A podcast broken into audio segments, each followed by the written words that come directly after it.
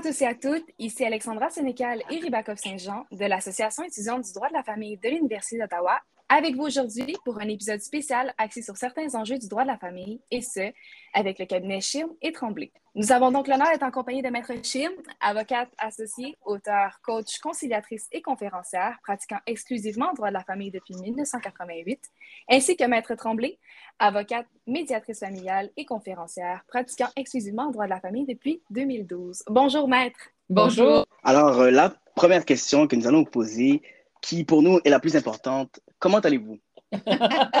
ça va très bien. Occupé, mais très bien. Toujours occupé, très occupé, mais bon, c'est un beau problème. Ça fait plaisir à entendre.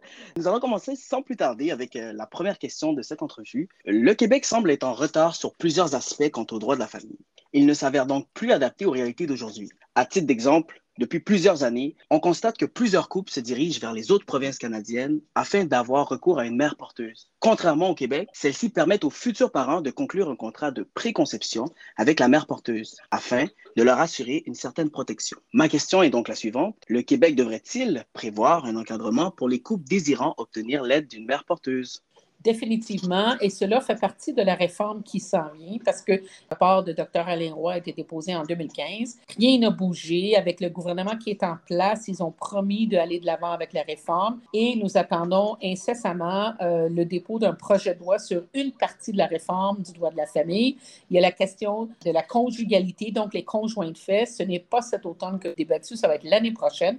Mais maintenant, justement, on va focuser sur la filiation, dont les mères porteuses, ainsi que les beaux-parents, également la question de connaissance des origines. Ces questions-là vont être soumises, euh, j'espère, incessamment à l'Assemblée nationale. Au niveau de la mère porteuse, tout le monde est au courant que les gens s'en vont ailleurs, à d'autres provinces, pour pouvoir bénéficier des législations qui sont offertes ailleurs. Et euh, notre cour d'appel a été forcé, dans des cas d'adoption, de indirectement contourner ou ajuster la loi pour empêcher soit sans filiation alors qu'ils ont été euh, amenés d'autres pays et une mère porteuse qui a accouché.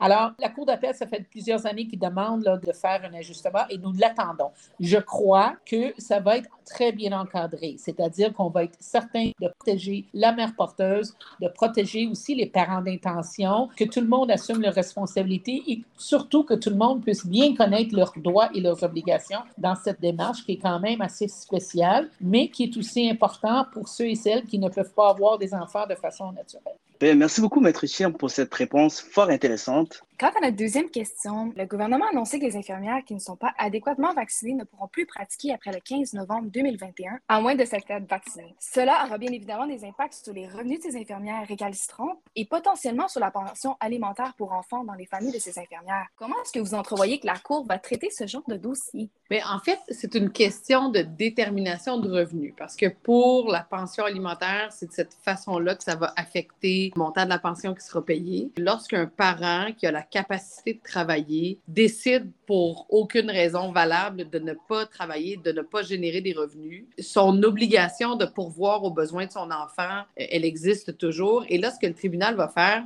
on va imputer un revenu à la partie. Donc, on va dire, mais madame, vous n'avez aucun motif valable d'arrêter de travailler. Vous êtes capable de générer, par exemple, 50 000 par année. Donc, pour les fins du calcul de la pension alimentaire, nous, on va faire comme si vous génériez 50 000 par année, puis on va déterminer la pension que vous devez payer ou recevoir selon les circonstances en fonction de ce revenu-là qui est fictif. Les infirmières qui décident de ne pas se faire vacciner, là, c'est ça la question. Est-ce que les tribunaux vont l'interpréter comme étant quelqu'un qui a une capacité de générer et qui décide pour une raison qui sera peut-être pas justifiée aux yeux du tribunal de ne pas générer les revenus? Parce qu'on présume que les infirmières qui ne travailleront pas ne seront pas rémunérées, là, évidemment.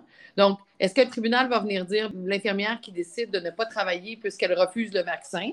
Donc, indirectement, elle décide de ne pas travailler. On va lui imputer son revenu comme si elle continuait de travailler. Donc, on ne modifiera pas les pensions alimentaires. Ou est-ce que le tribunal va plutôt venir dire non, mais ce droit de décider ou non de se faire vacciner est un motif valable et les revenus sont modifiés en conséquence? Si c'est cette position-là qui est retenue par le tribunal, mais on peut peut-être aussi s'imaginer que l'infirmière peut aller travailler ailleurs, elle peut faire autre chose, surtout dans le milieu actuel de l'emploi, où il y a des problèmes de ressources partout. Donc, est-ce que ce sera plutôt de cette façon-là qu'on sera capable d'imputer des revenus?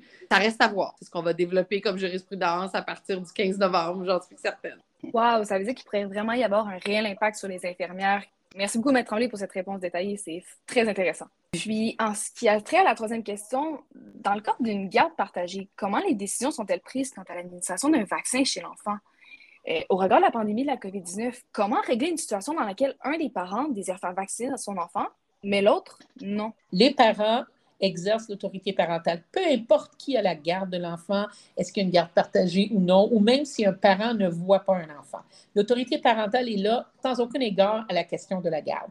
Donc, les deux parents sont investis de cette autorité-là et doivent en principe prendre des décisions en ce qui a trait à la santé, l'éducation, le bien-être de leur enfant. Quand les parents ne sont pas capables de s'entendre, les tribunaux sont là pour ça. Qu'est-ce qu'on a vu au niveau de la vaccination? C'est que les parents qui sont venus à la Cour pour demander de pouvoir vacciner leur enfant. Et on va peut-être s'y attendre à une deuxième vague de ça, étant donné que la vaccination des enfants de 5 va peut-être débuter bientôt. Mais ces parents-là qui veulent le faire vacciner, que l'autre ne veut pas, s'adressent à la Cour. À, présentement, la jurisprudence est très pro-vaccin parce que le parent qui conteste le vaccin doit démontrer que c'était néfaste, qu'il y a une, que ce n'est pas dans l'intérêt de son enfant d'être vacciné. Et la démonstration scientifiques et non pas basées sur des croyances. C'est pas parce que je ne crois pas que le vaccin est bon que je peux venir dire, mais je veux pas que mon enfant soit vacciné. Il faut que je vienne prouver par une preuve médicale que cet enfant-là va subir un préjudice s'il reçoit le vaccin ou que le vaccin est néfaste.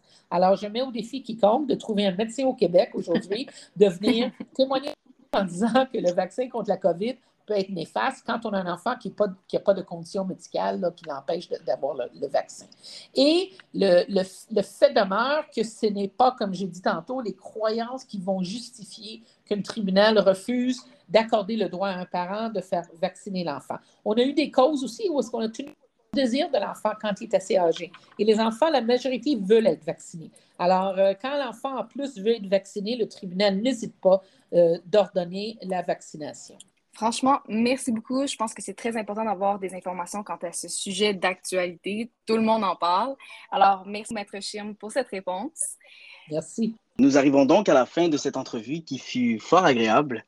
Un gros merci à Maître Chirme et Maître Tremblay d'avoir participé avec nous à cet épisode. Puis, nous prenons également un moment pour remercier nos auditeurs d'avoir pris le temps d'écouter cet épisode.